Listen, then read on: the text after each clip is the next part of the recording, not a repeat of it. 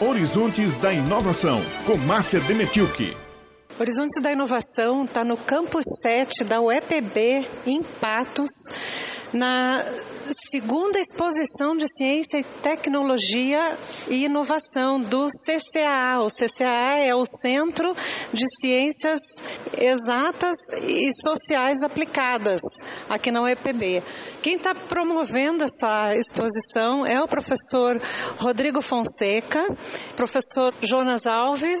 Os dois são os professores da física e aqui conosco estão os estudantes que são do Protolab. O Protolab é o laboratório de desenvolvimento de impressoras 3D e não só impressoras 3D, mas como outros protótipos, outras tecnologias que são feitas aqui. A gente vai falar aqui ao longo do programa. Também está conosco o Capitão Andrade, o Capitão Andrade e o, o Jimmy Felipe, os dois são da Coordenadoria da Tecnologia da Informação da Polícia Militar aqui do estado da Paraíba e eles vieram justamente captar o que está sendo feito aqui para poder aplicar essas soluções lá na polícia. Professor Rodrigo, vocês começaram a desenvolver tecnologia aqui em Patos há dois anos. O que, que vocês olharam para esse horizonte da tecnologia? O que, que atraiu vocês a esse horizonte? Existe uma lacuna na região de desenvolvimento tecnológico e um processo de desenvolvimento das escolas também. Processo didático e processo de especialização na área de tecnologia. Estudantes, quem pode falar? Vinícius é de qual curso?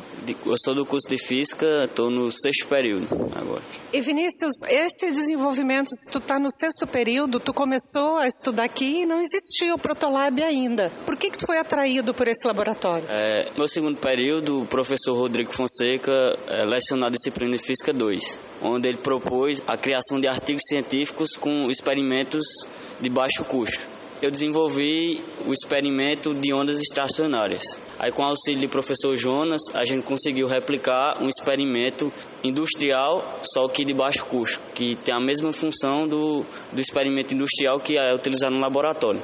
E com isso a gente conseguiu produzir um, um artigo científico para fazer a publicação nesse ano de 2020 na Conapesc. A Conapesc é o quê?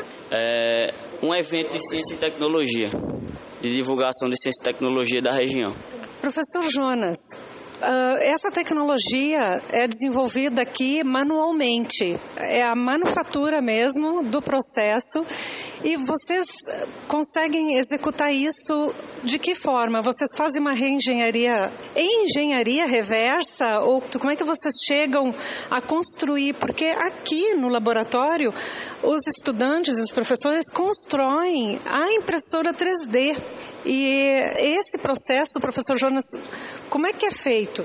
Bom, é, antes de entrar no curso de física, é, eu já tinha um conhecimento já prévio e um pouco avançado sobre programação, sobre Arduino, máquina CNC e a impressora 3D. Antes mesmo de entrar no curso, eu já tinha uma pequena máquina CNC e tinha uma impressora 3D que já estava em desenvolvimento.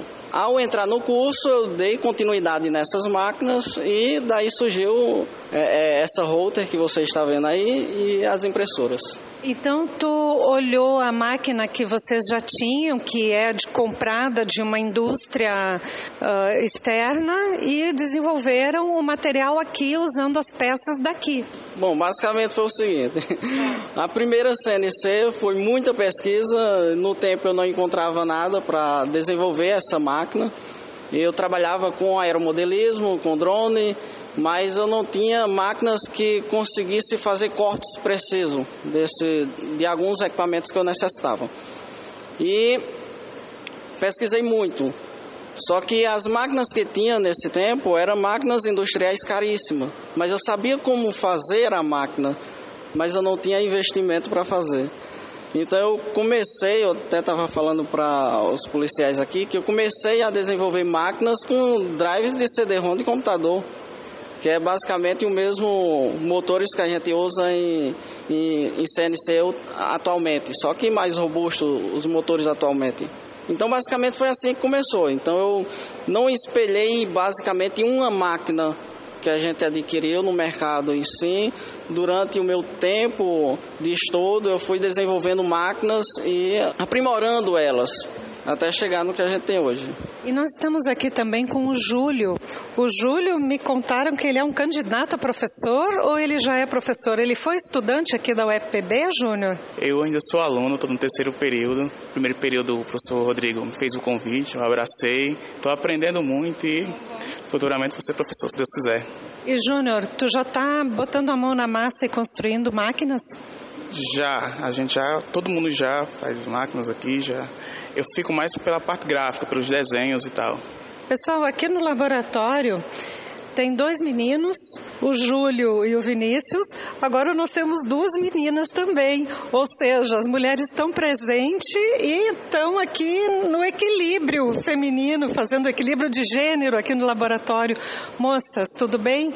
A, a gente está com a Jaine e a Aline aqui no EPB. Vocês colocam a mão na massa também? Vocês constroem ou vocês programam? Qual é a atividade que vocês mais realizam?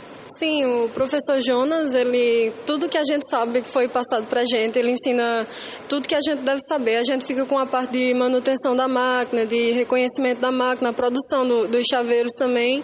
E o professor Rodrigo Fonseca, ele também convidou a gente no primeiro período. A gente é do terceiro e a gente está abraçando a oportunidade. Jaine, o curso de física eu imagino que seja a maioria de homens, estudantes masculinos, e vocês ficam constrangidas assim no meio dos meninos ou botam para quebrar também? Não, não, a gente fica super de boa aqui. É, tanto que na minha turma, quando foi o reingresso, que eu estou no segundo período, a maioria era mulheres. Começou com mulheres. Interessante. E agora, tem mais mulheres na turma ou tem mais homens? Não, é, os que continuaram, que não desistiram no curso, a maioria está sendo mulher. Vamos ver aqui se o Vinícius então fala, as meninas falam também, vocês ficam à vontade para falar da expectativa profissional. Então vamos convidar aqui Vinícius, Aline, Jaine, Júlio. Qual a expectativa profissional que vocês têm com relação ao estudo que vocês fazem aqui? Bem, a perspectiva da gente no grupo em si é desenvolver é, experimentos que sejam importantes tanto para a parte universitária, como para o laboratório da gente aqui da UEPB, quanto também para a região em geral. Ajudar de forma tecnológica e de baixo custo todos os alunos da região do estado da Paraíba. O que, que vocês pretendem trabalhar na, na área da tecnologia no futuro? Sim, é uma boa oportunidade para a gente aproveitar, até mesmo em relação ao currículo. Tudo, a gente não vai sair só com a graduação. A gente pode expandir mais ainda esse mercado. Jaine, tu pretende ser empreendedora e faz, montar tua empresa, tua startup? Eu pretendo continuar no curso para dar aula, só que tipo, quando começar a dar aula, ter mais alguma coisa que chame mais a atenção dos alunos, começando a mostrar desde cedo as oportunidades que tem na universidade. Transmitir esse conhecimento que está. Júlio, quer ser professor também, pelo que a gente viu, né? Isso. É, nossa região é bem carente.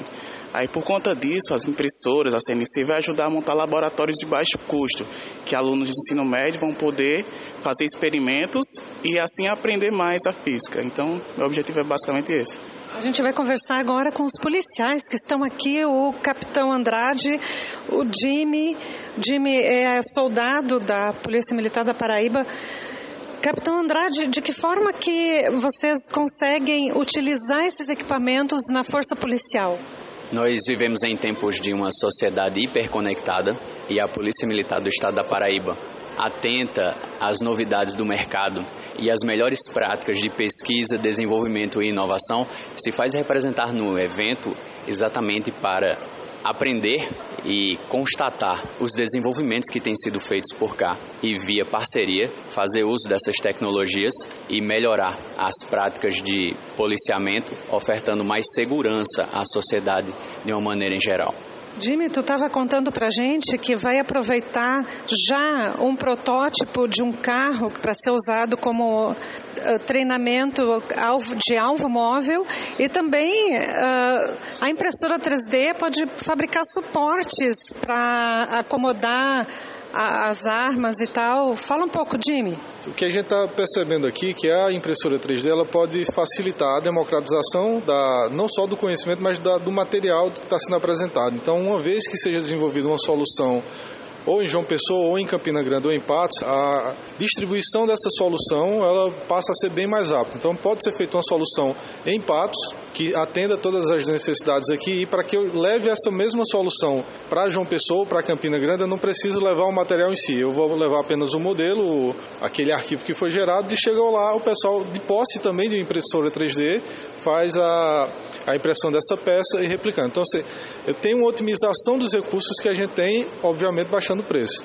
É, para a gente é surpreendente encontrar tecnologia de ponta. Nós vimos de Campina Grande que já tem laboratórios com financiamento muito alto também e estão em equivalência na, no entusiasmo da, do, dos integrantes e também das soluções que estão sendo apresentadas.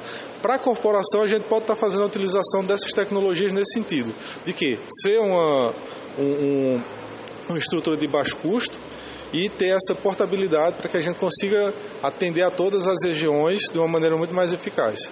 Gente, o alvo móvel que o Jimmy também conversou com a gente anteriormente é um protótipo de um veículo que vai ser autônomo, não vai ter ninguém dentro, mas esse veículo vai levar bala, não vai diminuir os treinamentos da Polícia Militar sem correr risco nenhum, porque ele não vai estar tá sendo tripulado, ele não vai ter tripulação nenhuma. E professor Rodrigo Fonseca, mais uma vez eu vou terminar a entrevista aqui com o senhor, porque eu gostaria de saber que aparelhos vocês já construíram várias impressoras 3D, né? Mas o, o que que vocês já construíram? Já construíram um drone com realidade aumentada? O que, que mais que vocês já fizeram aqui no laboratório nesses dois anos de vida? Bom, a gente está trabalhando com, com peças de reposição em geral, para aeromodelos, para ultraleves. A gente está mantendo a linha de pesquisa que o, o professor Jonas trouxe para a gente. Muito obrigada, pessoal. Infelizmente, nós já ultrapassamos, esgotamos os nossos tempos aqui, porque eu usei mais de um tempo para falar. Só que a gente não tinha como não fazer esse registro aqui na segunda exposição de Ciências e Tecnologia e Inovação da UEPB Campus 7 em Patos. Horizontes da Inovação traz a você essa novidade e o pessoal está esperando a visita aqui de várias escolas da região que vão aprender todo esse processo que está sendo desenvolvido aqui na universidade. Os estudantes vão ter acesso a toda essa tecnologia e assim nós estamos rumando a esse grande horizonte. Pessoal, bom dia, até mais.